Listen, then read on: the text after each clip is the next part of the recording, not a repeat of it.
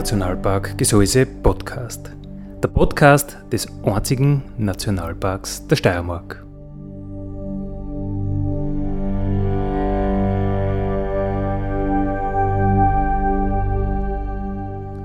Alle zwei Wochen neu mit Themen aus dem Nationalpark Gesäuse und aus der Nationalparkregion. Daddy,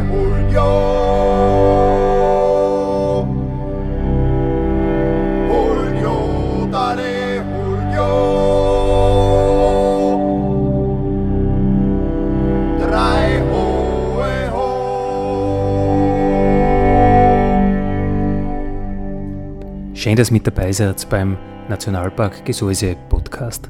Andi Hollinger spricht.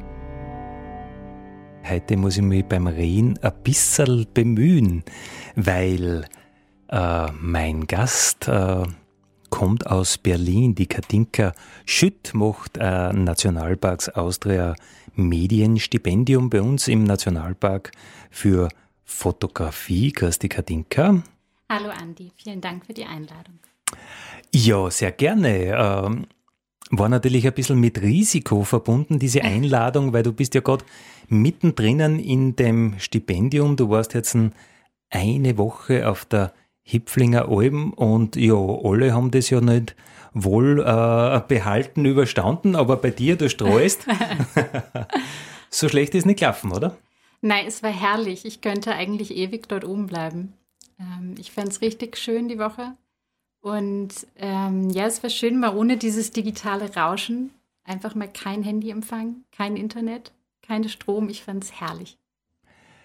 Ja, das haben nicht alle so gesehen. Also Zivilisation ist immer so eine Sache. Man denkt sich, vielleicht war man ein bisschen weniger gestresst oder, oder wie wäre das Ganze? Und wenn es dann so ist, äh, manche mhm. Menschen haben sich schon sehr gefürchtet.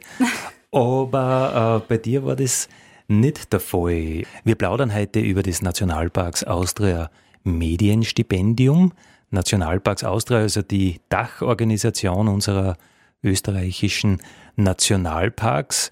Äh, ja, Katinka, wenn ich dich jetzt frage, welche diese äh, österreichischen Nationalparks sind, du würdest sicher sagen, ja ganz klar, im Westen äh, Nationalpark Hohe dann die Kalkalpen in Oberösterreich, das Gesäuse in der Steiermark, das Deiertal im Norden von Niederösterreich, die Donauen gleich bei Wien und ganz im Osten natürlich der Neusiedlersee, selbstverständlich. Genau so, ich, Perfekt. So hätte ich es auch gesagt. Ganz genau so. Genau. Äh, auch ab und zu gesagt, dass in Österreich sechs Nationalparks äh, beheimatet sind, die unsere wichtigsten Lebensräume, unsere wichtigsten Tier- und Pflanzenarten unter Schutz stehen, also unser Naturerbe, der Stolz der Österreicherinnen und Österreicher, hoffentlich, was die Natur betrifft. Genau, und die machen jedes Jahr so ein Medienstipendium und zwei Teilnehmerinnen, zwei Teilnehmer kommen in einen, also äh, in einen Nationalpark, also insgesamt werden zwölf Stellen äh, vergeben, mhm. wobei die hohen Dauern ab und zu mehr kriegen als zwei, weil das sind ja drei Bundesländer, haben ein bisschen mehr äh, Ressourcen, was die Betreuung mhm. angeht. Mhm. Und äh, Medienstipendien gibt es eben für Fotografie, was du machst, mhm. für Literatur und auch für, äh, fürs Filmen. Sonst Kunst, Malen, Zeichnen, Illustrieren haben wir nicht. Äh, ja. Ich weiß nicht, da haben wir uns bisher nicht drüber traut. Aber vielleicht wäre mal ein spannender Ansatz. Ja, wir haben einmal drüber diskutiert und in den Nationalparks gibt es eigentlich viel Leute, die äh, zum Thema Fotografie ähm, eine Ausbildung haben oder, mhm. oder, oder ein Wissen haben oder, oder zur Literatur oder zur Filmerei. Ja. Aber wir haben einfach keinen, der so richtiger ein Kunstmäzen ist oder sich da auskennen Aber würde. das kann ja noch werden. Das kann ja noch werden. Genau. Vielleicht braucht man nur die richtige Stipendatin oder Stipendaten, der hier was schafft und dann fühlt man es auch und ist total begeistert und öffnet sich da. Also das stimmt. Das stimmt. Das haben wir schon. Ja, unbedingt. Das haben wir auch schon ein paar Mal gehabt, mhm. dass Menschen so äh, gesamtkreativ sind, mhm. die sich für Schreiben bewerben und dann aber zeichnen, malen, illustrieren, fotografieren und dann ein, ein Gesamtkunstwerk äh, abgeben. Ja. Die Anna Hubner zum Beispiel war so eine, die hat, ja, egal was, die drei, drei Strich und das hat lässig ausgeschaut. Und man hat sich gedacht, ja, wie macht die das, wie kann die das? Ja. Äh, ein Leidens- oder Freudensgenosse äh, in der gleichen Hitten war der Matthias Ledwinker, der uns auf Facebook geschrieben hat, dass äh, das Bild von dir vor der Hitten, vor der Hipflinger Alben, Erinnerungen äh, an, an seine Zeit bei uns da. Es ist jetzt ein, ein paar Jahre her, dass der Matthias bei uns war mhm. und der hat genau gleich dann wie du eine Woche Hüpflinger Alm in der kompletten Wildnis, Einsamkeit ja. Und eine Woche dann im Heindelchor wo man Menschen treffen kann, wann man will. Ja, definitiv. Da geht es ja heute dann für mich rauf ins Heindelka. Ja, genau. Das haben wir ja noch gar nicht so äh, unseren Hörern gesagt, dass das so ein, ein Zwischen, eine Zwischenbilanz jetzt einmal mhm. ist. Die Zwischenbilanz schaut so aus, dass wir äh, bis am Abend eben diese Radiosendung machen. Für die, die uns live hören, Mittwoch bis 19 Uhr und dann kommt das Gewitter vielleicht und dann gehst du ins Heindelchor äh, nur bis zur Hittenaufe. Ja, das ist der Plan. Genau, das ich, ho sein. ich hoffe, das geht so auf. Ja, ich freue mich auch schon sehr darauf. Äh, wie bist du auf das äh, Stipendium gekommen? Wo hast du das entdeckt? Äh? Ähm, das habe ich im Internet entdeckt. Ich hatte Lust, in diesem Sommer nochmal eine Residenz oder ein Stipendium zu machen und habe das gesehen und dachte erst so, ah, okay, es ist eher so naturlastig, Naturfotografie, was nicht meinem Genre entspricht normalerweise. Und fand es dann aber trotzdem super spannend und ähm, auch eine Herausforderung, dann nochmal anders künstlerisch und fotografisch heranzugehen und sich zu öffnen auch. Also normalerweise arbeite ich eher für Magazine und ähm, betreue Themen wie Wissenschaft oder große freie Projekte und so wirklich Natur war noch nicht so mein, mein Schwerpunkt bisher. Und da hatte ich Lust, das zu ändern und mich dem zu öffnen. Und jetzt bin ich hier und hat super geklappt bisher. Ja, was ja für uns äh, total positiv ist, weil du wärst ja nicht so ganz klassisch in unserem Beuteschema, weil äh, Stipendium, da denkt man immer so in erster Linie, ja, das sind junge Leute, Studierende, mhm. die irgendwo auf einer Uni sind, die Ausbildung mhm. machen, die dann Zeit haben, vielleicht im Sommer mhm. äh, nur was zu machen, aber du bist ja voll im Berufsleben drinnen mhm. und, und äh, wir selbst im Gseis verstehen ja das Stipendium genau so, ja. dass wir da eben auch andere Leute kriegen, die sonst vielleicht nicht ins Gseis kammerten. Mhm. Und ja, na, was ich eigentlich sagen will, schön, dass du bist. Vielen Dank, ich freue mich auch sehr. Es, ist wirklich herrlich. Es hat mich schon inspiriert und herausgefordert. Und ich kann das eigentlich nur empfehlen, sich dem hinzugeben. Ja. Und du bist äh, mit dem Zug angereist, was ja auch Korrekt. nicht jeder Manns oder jeder Fraus Sache ist. Wie ist da da gegangen? Ähm, ganz gut. Also für mich gab es nur die Option, mit dem Zug anzureisen, ähm, weil das sowohl ähm, der klimaverträglichste Weg ist. Wenn man schon auf dem Weg in einen Nationalpark ist, sollte man es, finde ich, genauso machen. Und irgendwie mag ich auch tatsächlich diese Art, diese entschleunigte Art der Anreise. Also ich erinnere mich als Kind, sind wir einmal mit dem Schlafwagen gefahren und das, da bin ich morgens aufgewacht und ich habe zum allerersten Mal die Berge gesehen, weil ich eigentlich aus Norddeutschland komme. Und so ein bisschen das Gefühl hatte ich dieses Mal auch, als ich im Schlafwagen erwachte und mir dachte, ah, das kenne ich irgendwie, das Gefühl. Es war ein schöner, ein schöner Weg hierher, tatsächlich. Wie lang warst du am, am Weg von Berlin? Bist du jetzt weggefahren, oder? Ja, das war lang. Also ich bin so 18 Stunden, 19 Stunden schon unterwegs gewesen. Okay, okay. Mit, ja. mit Zug, aber sehr entspannt. Ja, voll. Das wäre schön. Ja, Katinka Schütt, du magst Medienstipendium auf der Hipflinger Alm, warst jetzt eine Woche unterbracht. Mhm. Äh, was machst du sonst? Ähm, genau, ich lebe und arbeite in Berlin als selbstständige Fotografin. Habe in Berlin auch ähm, studiert. Und ja, ich mache ganz unterschiedliche Sachen eigentlich, was ähm, mir die Fotografie eröffnet und was ich daran auch so liebe. Also ich arbeite für Magazine, Dadurch komme ich an Orte und begegne Menschen, denen ich sonst nie begegnet wäre, was irgendwie wunderschön ist. und ähm, mache viel Langzeitprojekte, also oft über mehrere Jahre auch. Äh, mein letztes Projekt heißt Cosmic Drive und da habe ich ähm, mich eigentlich mit dem Weltraum beschäftigt oder noch mehr mit der Idee, die wir vom Weltraum haben. Also wie sich die Menschen das so vorstellen da draußen, welche Versuche man unternimmt, Kontakt aufzunehmen, vermeintlich, oder ähm, wie das in der Popkultur verarbeitet wird. Und da bin ich super viel für gereist, ähm, was mir eine Riesenfreude bereitet. Und habe die unterschiedlichsten Orte gesehen, äh, mit Menschen gesprochen. Und genau, solche Projekte mache ich viel, die gehen über mehrere Jahre dann. Ähm, in dem Fall ist es ein Buch geworden am Ende und Ausstellung. Und jetzt läuft parallel ein neues großes Projekt ähm, mit Anna Thiessen, die ich vorhin schon erwähnt habe. Ähm, wir arbeiten als Duo gemeinsam auch.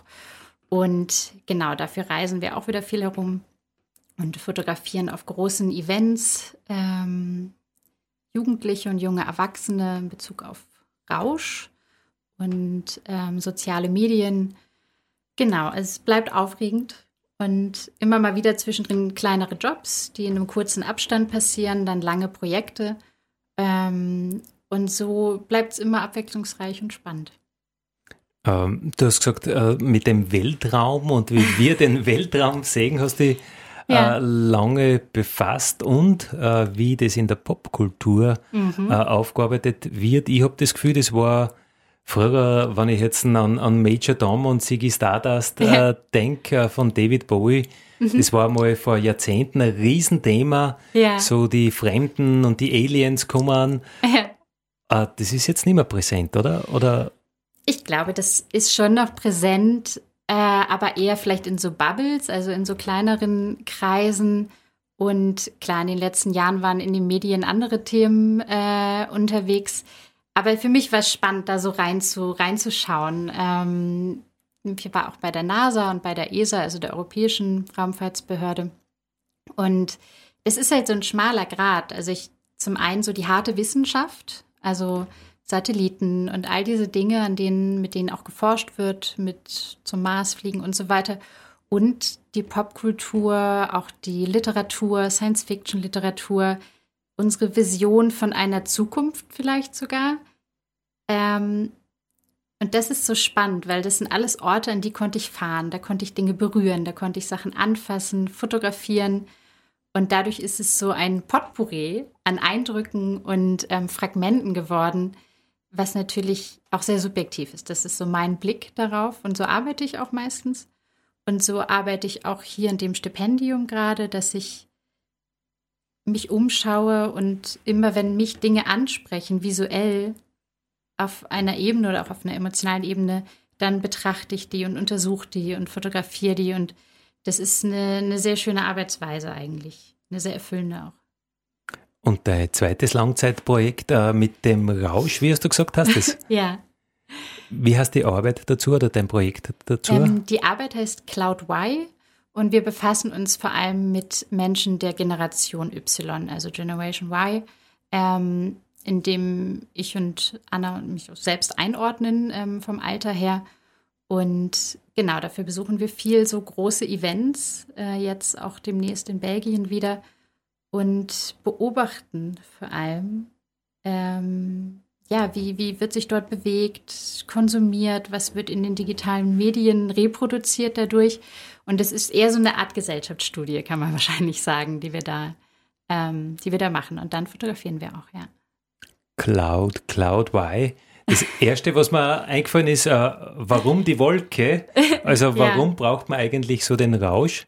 Aber um ja. das, glaube ich, geht es weniger, sondern es geht mehr, wie sie das Konsumverhalten von Drogen mhm. verändert oder wie es bei der Generation Y genau. äh, betrieben wird. Ganz genau. Also uns ist aufgefallen, dass diese Generation ähm, dazu neigt oder es einfach auffällig ist, erstmal dass viele, viel Medikamentenmissbrauch, sage ich mal, äh, betrieben wird. Also Drogen, die einen eher runterbringen, die einen in Watte packen, die alles dämpfen. Und da fragt man sich natürlich, warum ist das so? Warum ist diese Generation, hat die sich das so ausgesucht und, und ähm, bewegt sich in so einer Welt?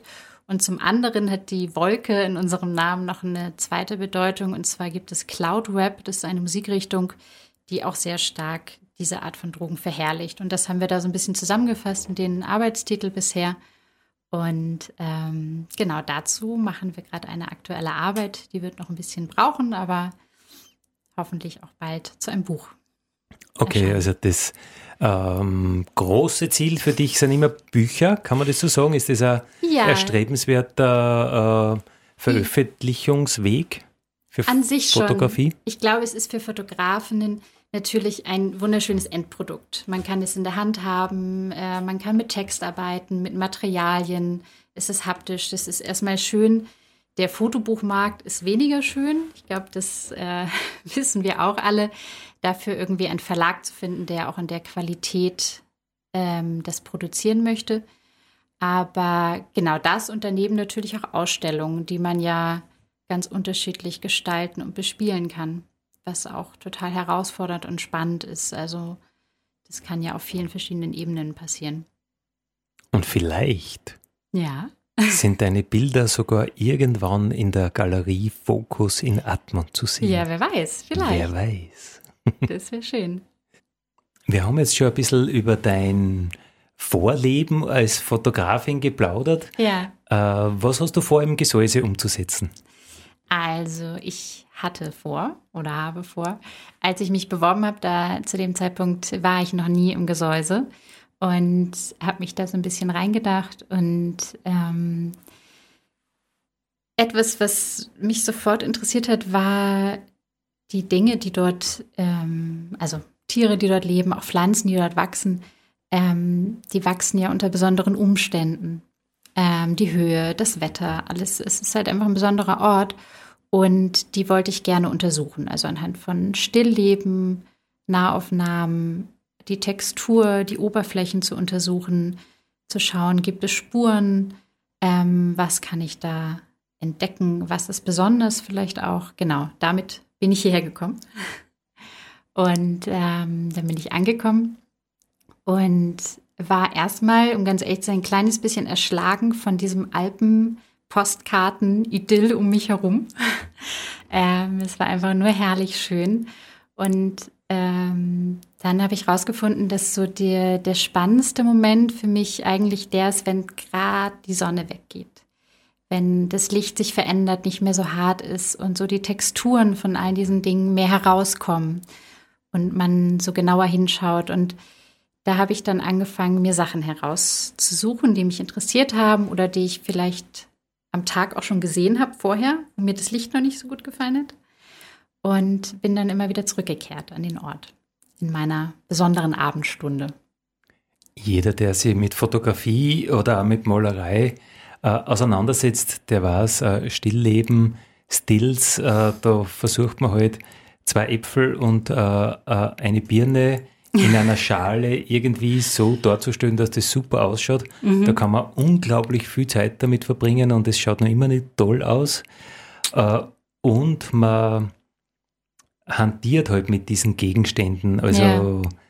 ich habe ja dieses Jahr auch diese, diese Jury begleitet für den Nationalpark Gesäuse und mir meine beiden Kandidatinnen mhm. äh, wünschen dürfen.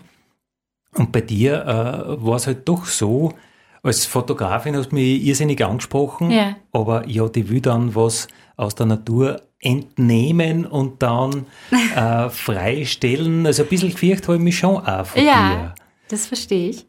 Ähm, das verstehe ich. Aber da kann ich dich total beruhigen. Ähm, ich finde, eigentlich war es auch eine spannende Herausforderung, weil ich natürlich zum einen nicht das Wissen mitbringe, dass ich jede Pflanze erkennen kann, dass ich auch weiß, was ist endemisch, was ist stark geschützt, was wächst vielleicht an jedem Wegesrand. Das Wissen habe ich nicht. Und ähm, für mich war es auch eine Herausforderung zu sagen, ich äh, lasse eigentlich alles, wo es ist, alles stehen und komme mit meinem kleinen Miniatur schwarzem Hintergrund im rechten Licht und ähm, baue um dieses Objekt, gerade bei Pflanzen natürlich, alles drumherum auf, so dass diese Pflanzen genau dort stehen bleiben können.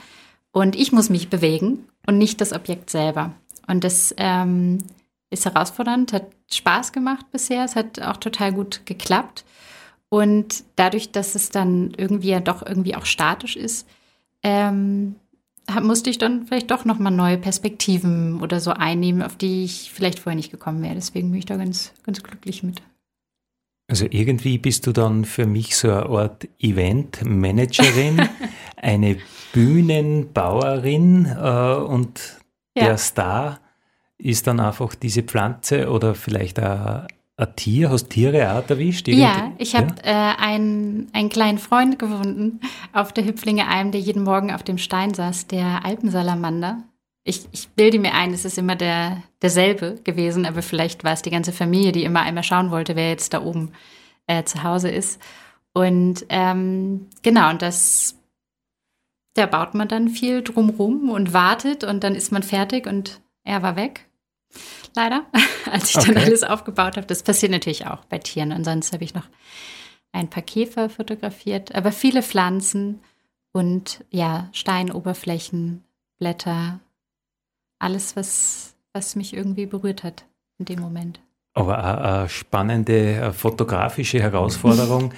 Schwarzer Alpensalamander vor schwarzem Hintergrund. Ja. Also auch nicht ganz äh, trivial umzusetzen, dass es cool ausschaut. Das stimmt. Ich glaube, bei ihm äh, gibt es auch verschiedene Optionen. Er ist mir auch einmal äh, über die Hand gelaufen. Vielleicht ist es dann auch das Bild. Wir werden sehen.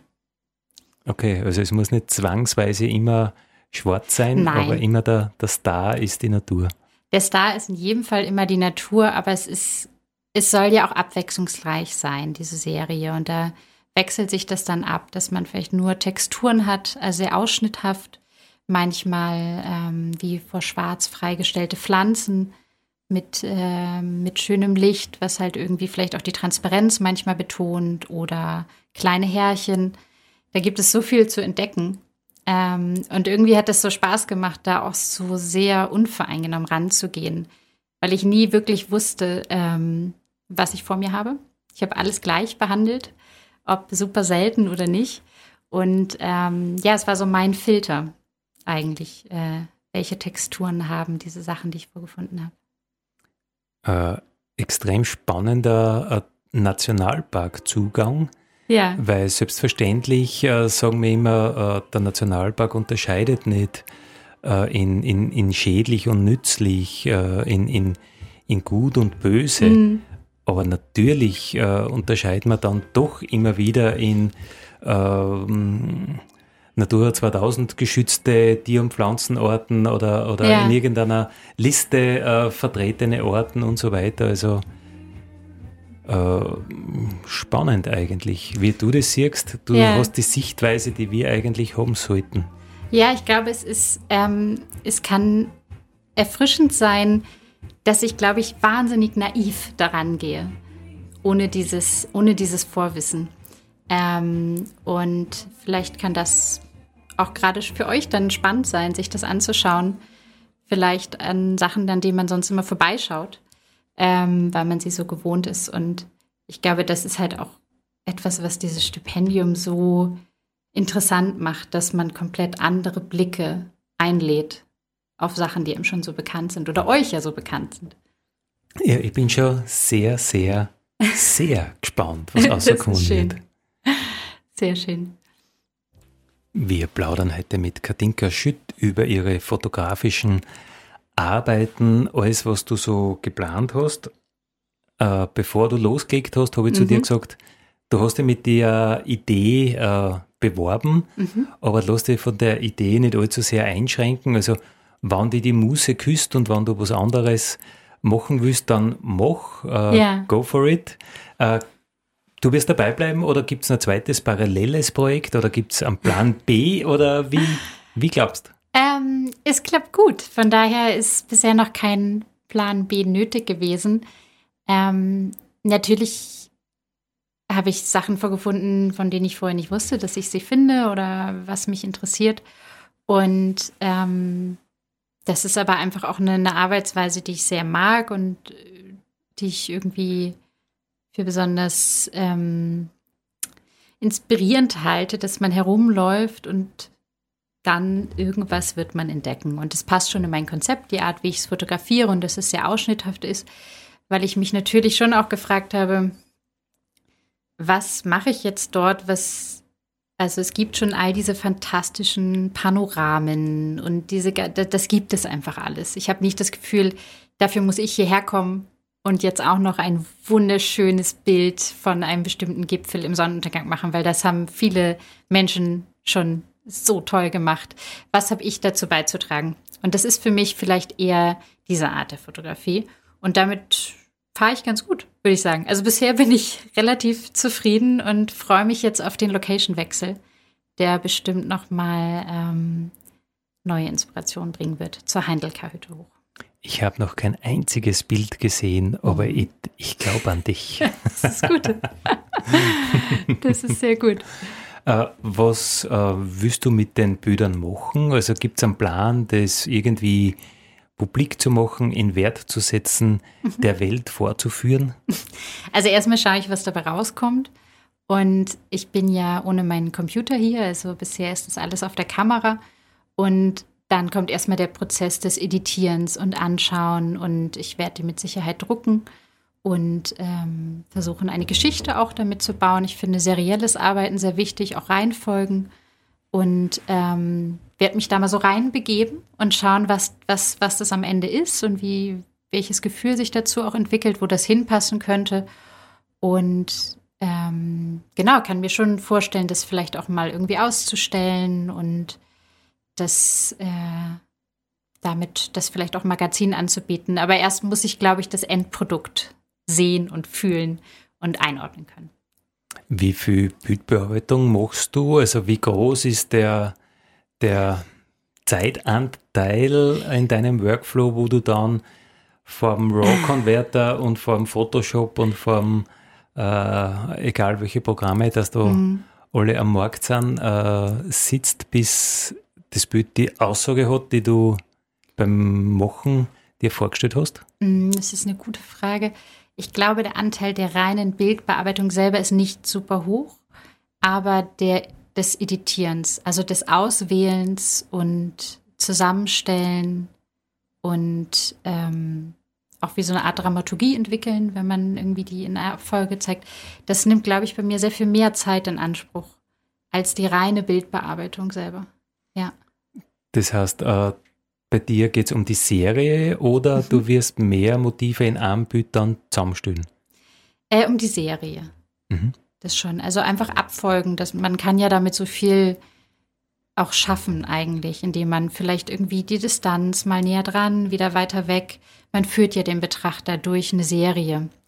Und das ist etwas, was, was für mich total wichtig ist und was ich spannend finde. Und ich eigentlich auch nie wirklich mit Einzelbildern tatsächlich arbeite. Also es ist immer das, das so nutze, dass es seriell ist, ja. Also für dich ist immer, gibt es immer einen roten Faden. Äh, für dich gibt es einen Anfang und ein Ende und man kann deine Werke nicht äh, retour anschauen? Ne, doch, das kann man, das kann man natürlich schon. Ähm, kommt darauf an, was für eine Arbeit es sich handelt. Ich kann mir vorstellen, dass es bei dieser Arbeit äh, gut klappt, sich das auch retour anzuschauen. Ähm, es gibt andere Sachen, die noch mehr Geschichten erzählen. Da ist es wichtig, wo nimmt man den Betrachter, die Betrachterin hinein in die Geschichte und wo lässt man sie auch wieder raus.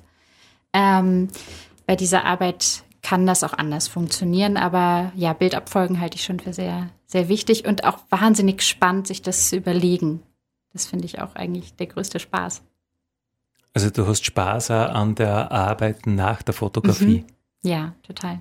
Weil viele Fotografen sagen ja, ich will einfach nur den Moment genießen, wo ich durch die Kamera schaue und mich mit dem auseinandersetze. Ja. Und alles andere, am liebsten hätte ich Assistentinnen und Assistenten und Hänsel, Hänselmännchen, die ja.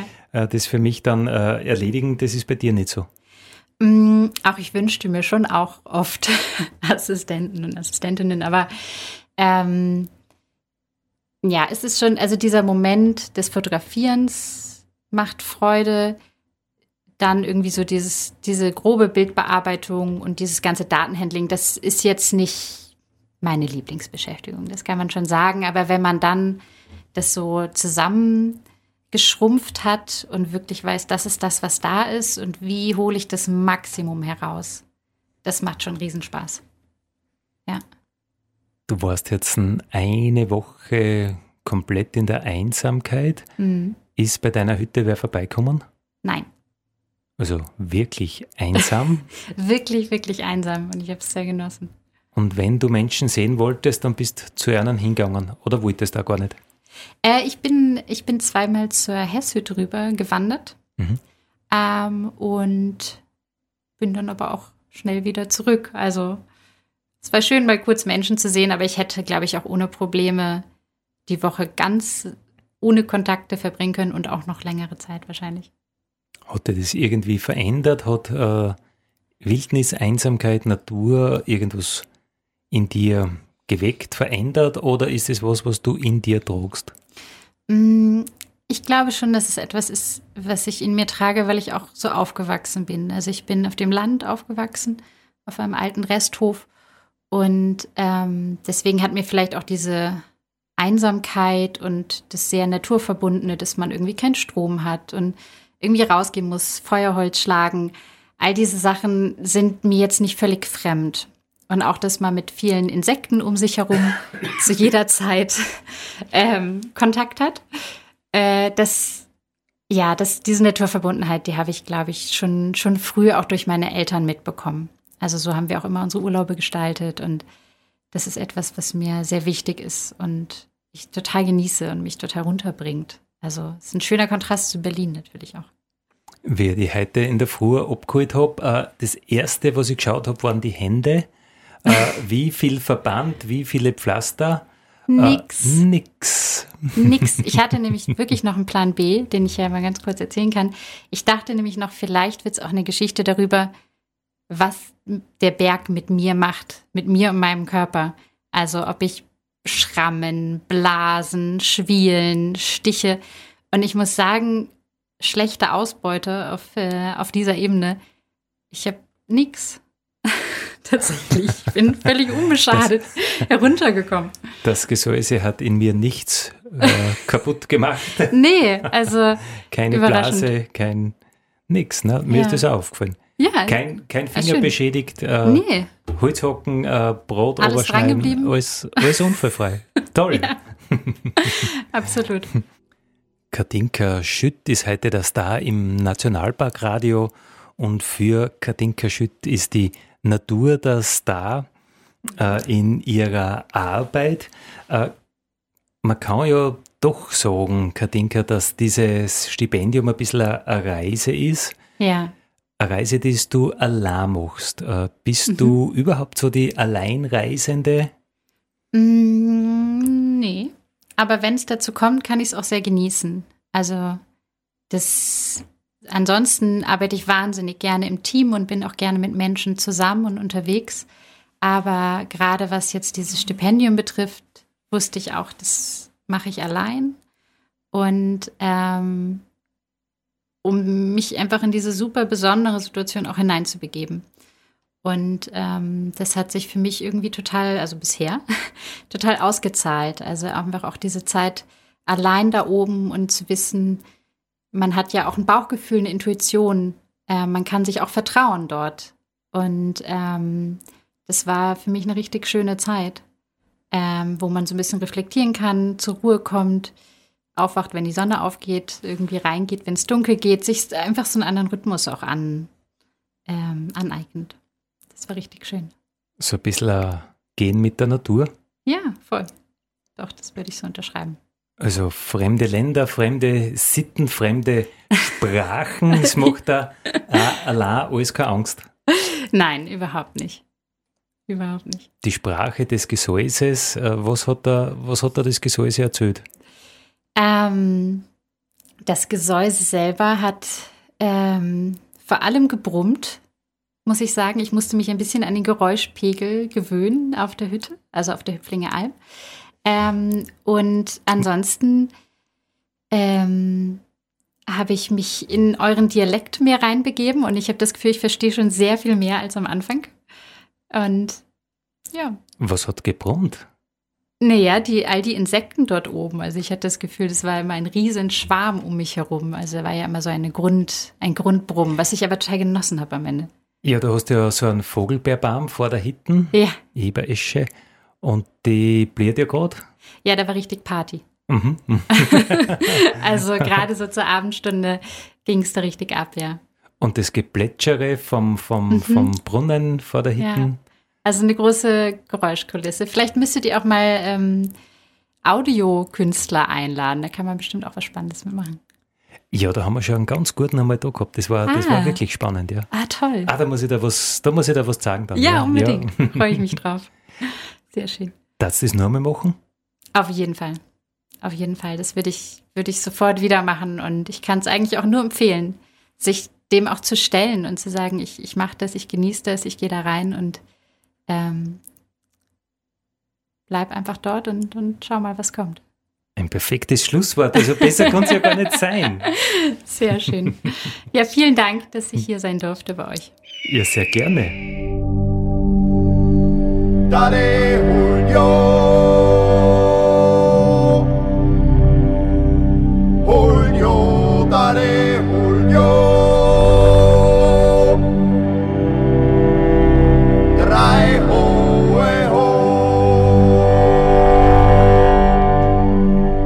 Das war der Nationalpark Gesäuse Podcast für heute.